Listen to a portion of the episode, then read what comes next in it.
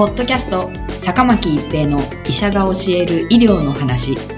この番組は大学病院の内科医であり医学博士である坂巻が疾患や予防医療といった医療に関してお話しする番組ですそれでは今回の番組をお楽しみください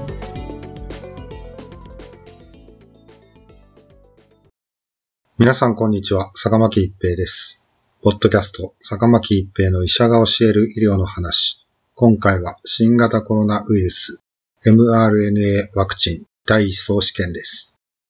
モデルナ社と米国立アレルギー感染症研究所が共同で開発している新型コロナウイルス SARS コロナウイルス2に対するワクチン候補 mRNA 1273の第一層試験の速報が、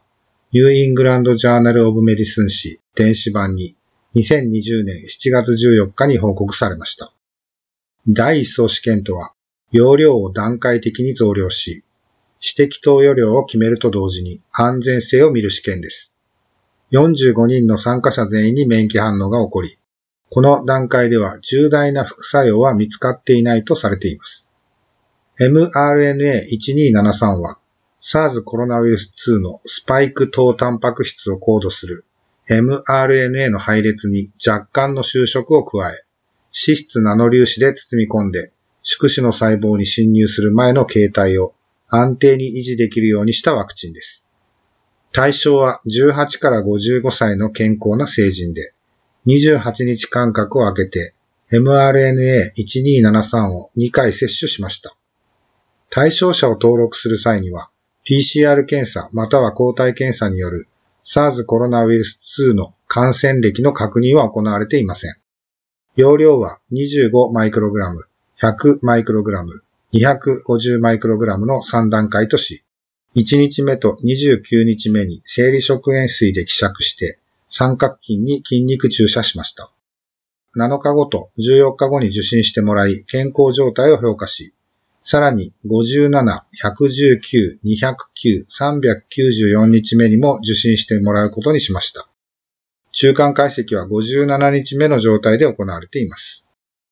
2020年3月16日から4月14日まで45人の参加者が各15人ずつ容量設定に従って1回目の接種を受けました。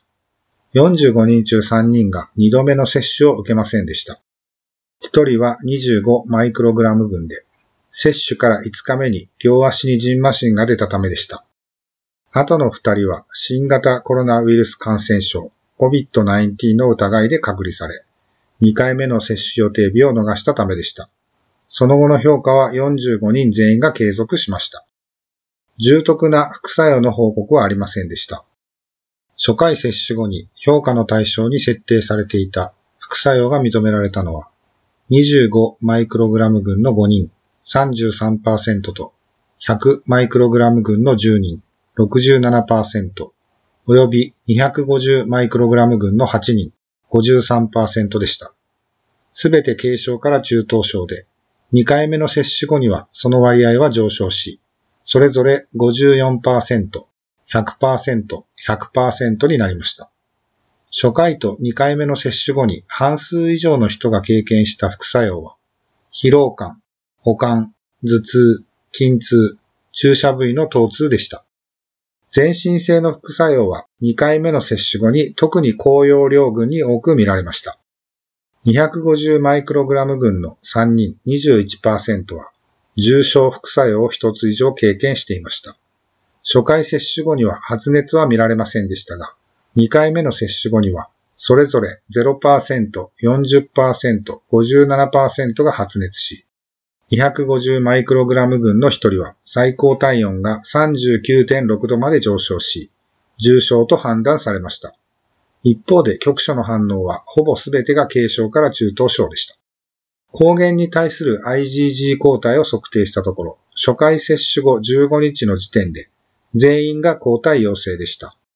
初回接種後も2回目の接種後も、抗体反応は容量依存的に上昇していました。容量依存的とは、投与量が多いほど抗体反応が強かった、すなわち抗体量が多い結果でした。初回接種前に中和抗体を保有していた人はいませんでしたが、2回目の接種後に調べたところ、全員で中和活性が上昇していました。これらの結果から著者らは mRNA1273 ワクチンは接種者全員に免疫反応を誘導し、試験中止が必要になるような安全性上の問題は発見されなかったと結論しています。すでに600人の健康な人々を対象に第2層試験が進行中ですが、この試験には50マイクログラムと100マイクログラムが用いられています。2020年夏の間に開始される見込みのさらに大規模な第3層試験の容量は100マイクログラムに設定されたということです。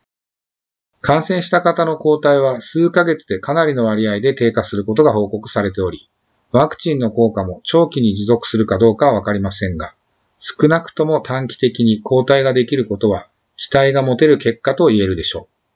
う。ポッドキャスト、坂巻一平の医者が教える医療の話。今回は新型コロナウイルス mRNA ワクチン第一層試験でした。ありがとうございました。ポッドキャスト、坂巻一平の医者が教える医療の話。